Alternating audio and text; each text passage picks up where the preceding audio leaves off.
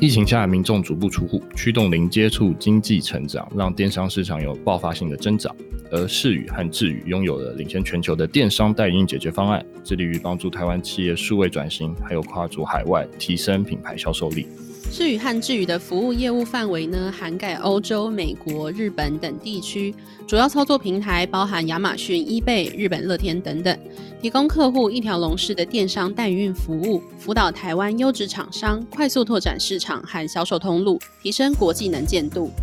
对跨足海外市场有兴趣或者需要专业团队代运的店家好朋友们，请到节目资讯栏查看哟。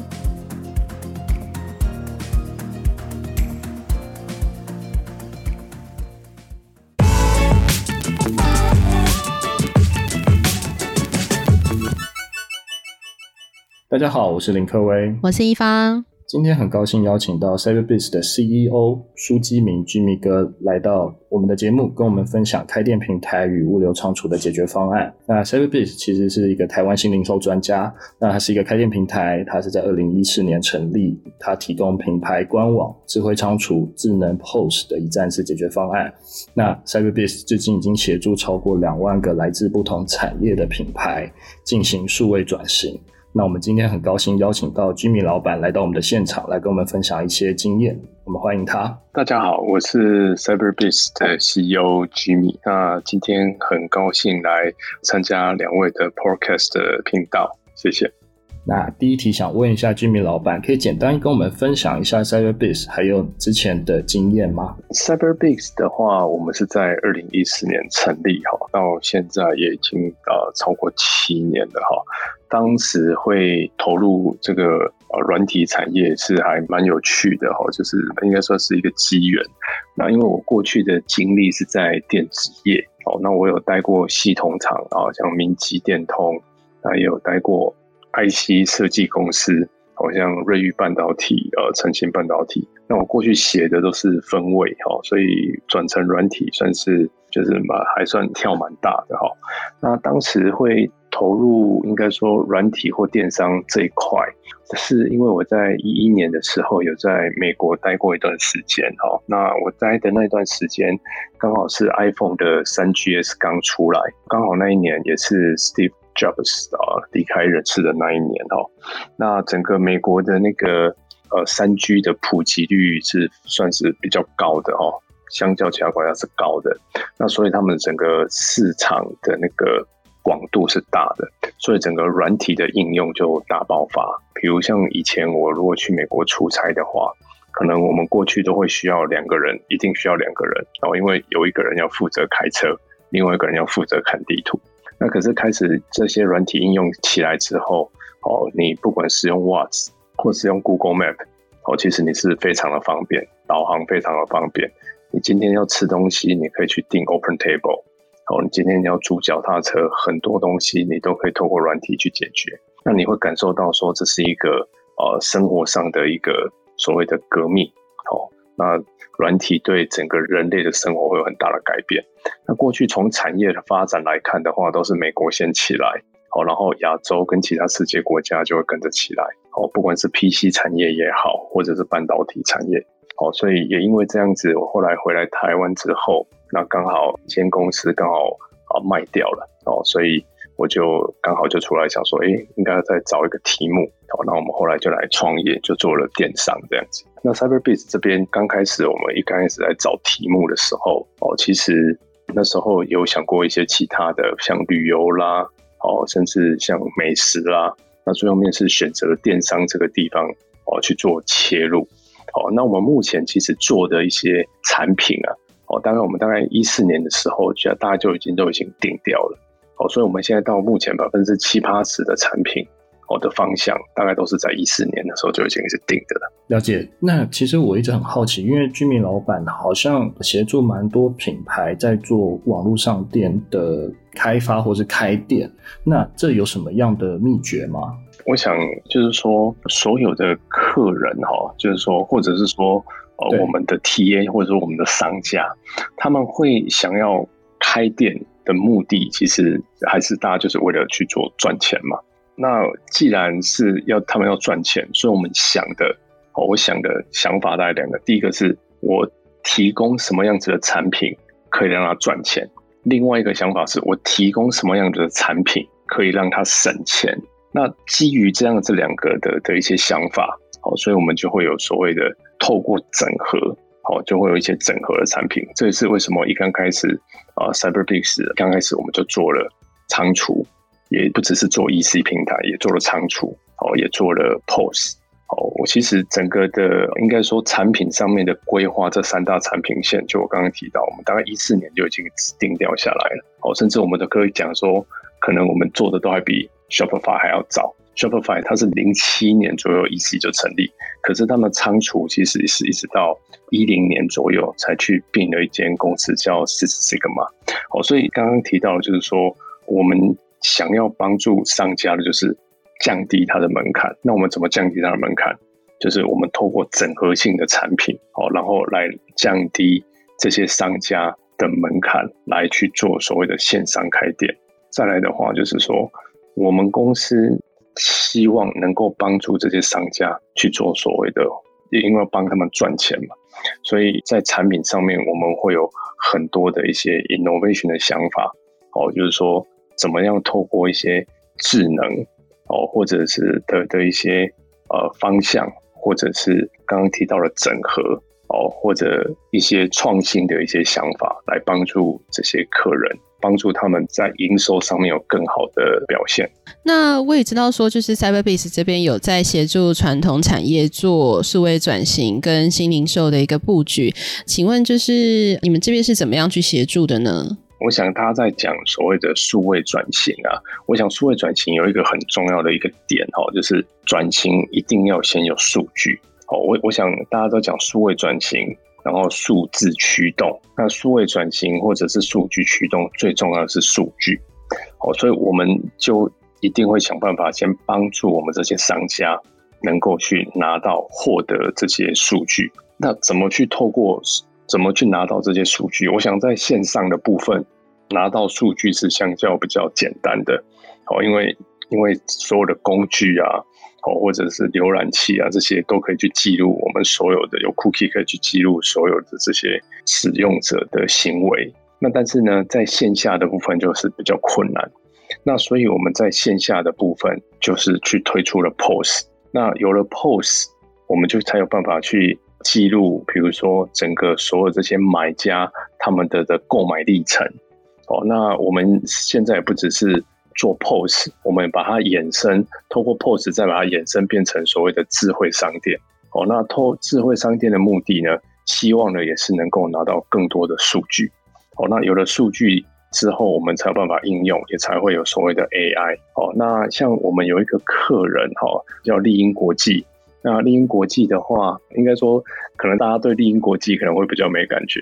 大家如果是有在有在买做一些什么 Tomica 小汽车啦，哦，或者是 Tomica 的火车，那大家就知道说，那其实是丽英国际的商品。他们在一九年开始导入 Cyberbiz 的 POS 之后呢，那他们在很短期的时间内，半年内，他们的整个哦会员数就增加了四倍。那透过这些会员。我们再去做所谓的分析，就可以去做 retargeting 哦。那对于整个的他们的整个销售的营业数据，都可以得到更好的掌控。了解，其实其实我觉得这应该已经算是帮助很多的品牌去做数位转型的动作了。所以等于说，POS 机它会是一个数据集结的一个呃，应该是说 collect data 的一个方式嘛？是的，我想过去的 POS 机它的主要的作用都只有在结账。其实它对于说整个的会员的管理或者是资料的分析这一段其实都没有，甚至要回到 ERP。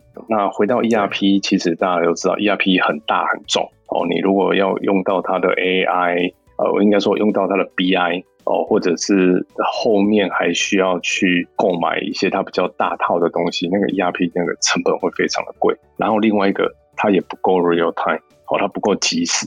因为现在已经都是一个网络时代了，那像 Cyberbiz 的 POS 的一个特点就是它是 Web based，哦，所以它所有所有的不管是库存资料、会员资料、红利资料，这些全部都是即时的。所以我今天在线上买东西，我在线下其实马上就可以去做所谓的红利的兑换。哦，所以整个比如说我们也提供了所谓的在线上买，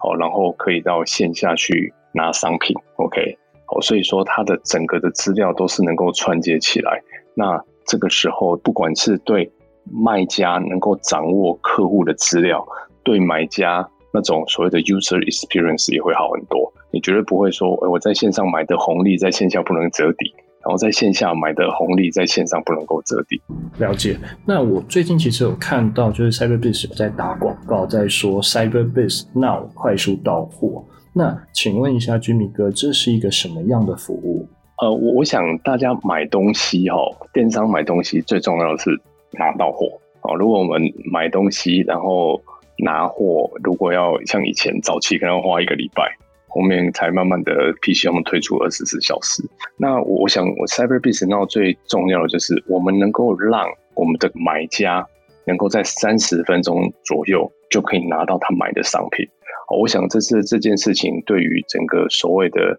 品牌电商来讲，哦，是一个非常大的一个非常大的一个改变。哦，那过去品牌电商，我们说你能够做到二十四小时就已经很厉害了。哦，你要做到所谓的八小时、六小时，都是需要像那种比较大的电商平台，雅虎、某某这种才有办法去做这样，有养自己的车队才有办法去做到这件事情。品牌官网根本没有办法。哦，那今天 Cyberbiz 呢是配合了 f o o p a n d a 的 Panda Go 的车队，我们去把原本这些所谓的机车快递哦这些外送员的资源拿来让我们的。品牌官网能够使用这样子的资源，所以到目前的话，我们能够提供在配送地点五公里内的门市当做发货点，那大概在三十分钟左右，我们的顾客就可以拿到这个商品。所以等于说，它是透过了 Foodpanda 的。运送服务，然后去做到快速到货的一个服务。是的，大家也都知道，在疫情期间，其实整个物流有非常大的一类的状况，所以我们自己内部也有做了一些调查哈，就是说有七成的消费者其实很在意那个配送的速度哦，然后有四十六 percent 的受访者希望能够在一到三天内收到商品，甚至在三十三 percent 的人希望能够在八小时到一小时之内就可以拿到货。所以，我我刚刚提到，我们现在是跟 Foodpanda 的 Panda Go 合作。那后续的话，我们也会在跟其他的啊这样子的一些物流的伙伴做合作。好，所以我们也有机会可能把那种所谓的配送的距离拉长，好，或者是配送的 size 也可以加大。OK，好，那我想最主要、最希望就是第一个是能够帮助我们的买家，让他可以。有钱就可以想要买得到货，而且是最快拿到货。那针对卖家的部分哈，其实我刚刚有提到说，我们的一个特点呢是透过我们的店面哦当做出货点。那这个时候呢，我觉得它还有一个很重要的部分是可以活化店面的库存。我觉得它还可以再活化店面的库存。我想库存其实就是成本。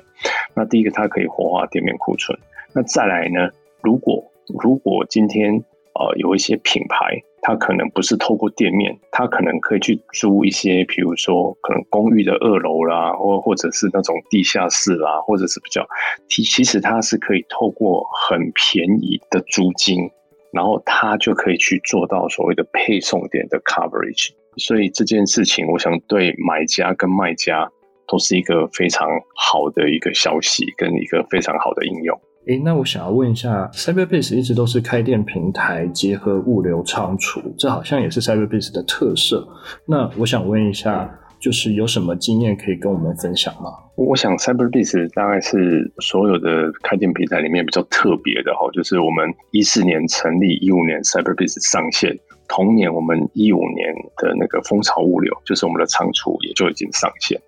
那我我刚刚提到一个呃很重要的观念，就是说我们要帮助商家去降低他做事情，或者我们讲说做电商的门槛。其实做电商，我想除了架网站前面的行销哦这些，在面对 to C 的这些所谓的光鲜亮丽的前台之外，其实在整个后面的 operation 这一块是非常繁重的。那我为什么会这么讲？就是说，假设这种所有的电商的老板都知道，假如你一天如果大概是五十单以内，你以前可能自己出都还可以。可是你今天如果你看已经都已经都上百单，甚至几百单，或者你做一个活动突然来一个五百单、一千单，你完全没有办法包货的。你你没有系统，你没有一个很强的 operation 的 team。你没有一个后勤的团队，完全没有办法去承受这样子说突然来的大量的订单，你怎么出货？马上出错货，delay，抱怨什么什么一堆，就马上随之而来。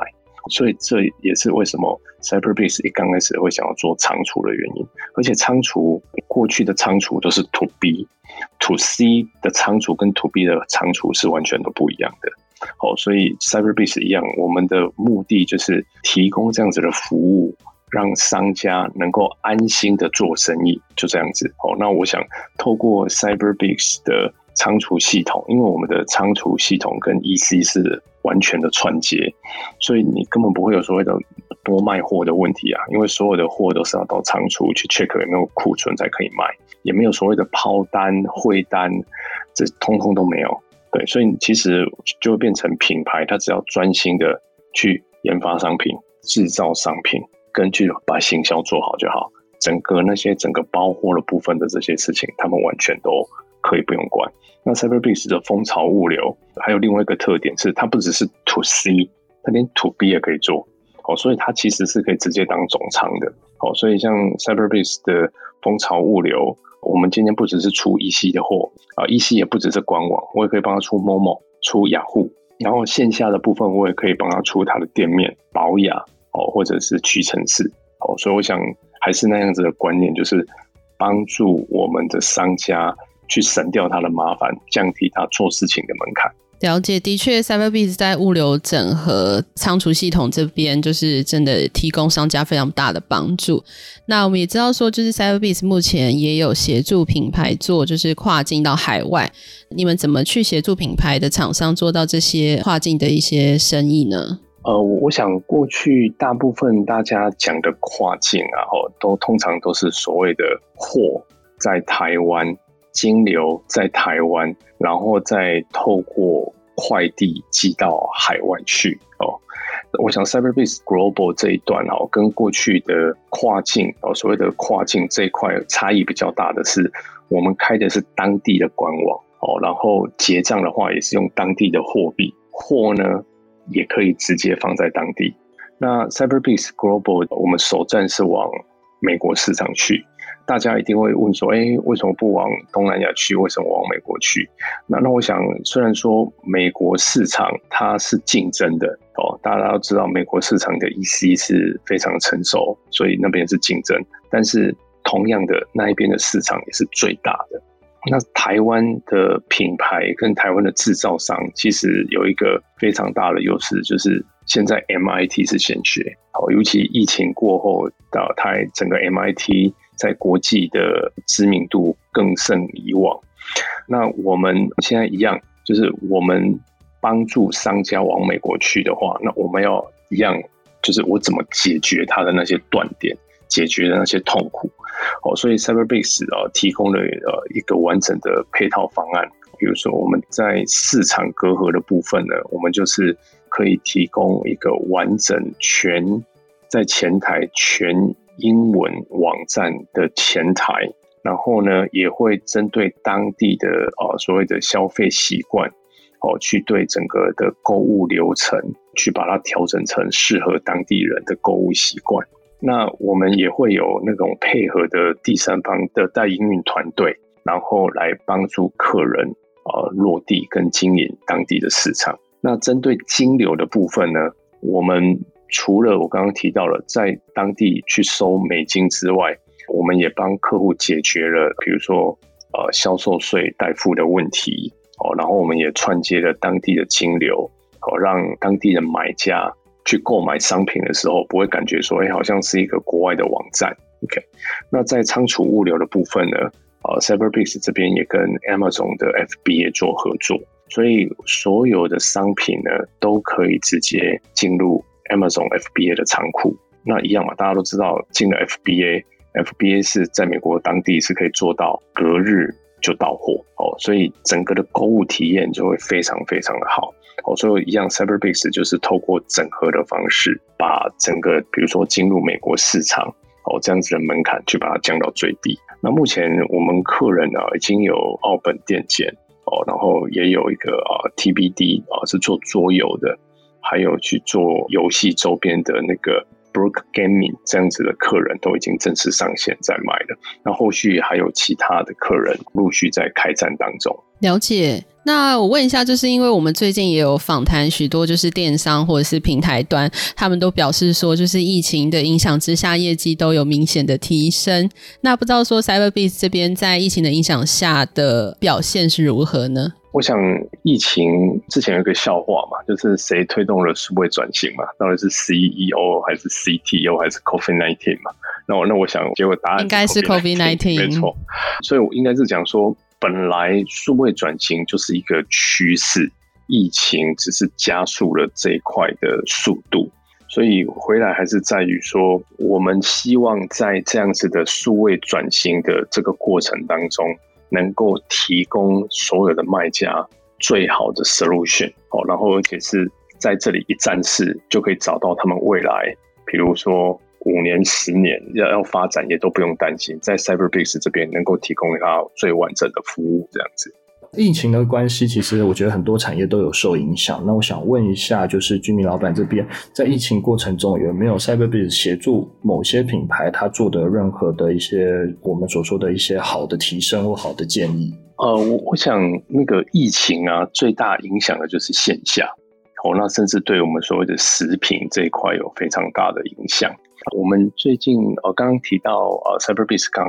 推出了 Cyberbiz Now 的这个三十分钟到货的服务。那对于像一些啊食品厂商，好，比如像我们的客人一之轩，那这个问题帮他们解决了，就是说客人因为疫情可能不到店面买东西的这个问题，而且过去会到店里买东西的客人。我想可能也就是大概方圆半径，我想五百公尺或一公里就已经很多了哈。那透过 Cyberbiz Now，它就已经把它的客人延伸到半径五公里哦。我想那整个的客源的流量就会多，非常的多。那除了像食品哦，像我们现在积极在跟我们接洽的，也还有像兴业或者还有呃四海游龙。哦，然后我们的今天也有一个刚上线的是金车，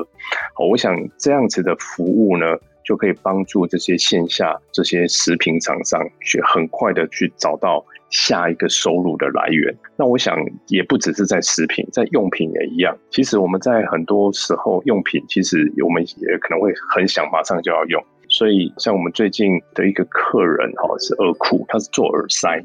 那他很有趣哈，那就是说。它的店点很多，它是透过很多的那个像药局去布它的货。那它今天就不只是只有透过官网，在它所有这些药局的点，都会是变成它另外一个可以出货的地方。然后也去透过这种快速到货的方式，让买家哦能够有更好的所谓的用户体验。那我想疫情的部分啊，我想就是说疫情其实虽然说它带来很多的不便，同样的，它也带来很多的机会。那我们怎如何透过这个机会，能够去找到另外一条路？哦，那这个时候对于未来啊，整个企业的，我说不管是数位转型或者是一个成长，哦，一定会有更好的发展。了解，谢谢居民老板的分享。那我最后一题想问一下居民老板，就是 Cyberbiz 有接下来的一些蓝图或是一些布局吗？或是有什么新功能可以跟我们的听众分享吗？我想 Cyberbiz 哈，在我们的 mindset 里面，我我们希望就是能够共好。那这个共好的部分，所以我们就会想到说，如何让客户能够获利，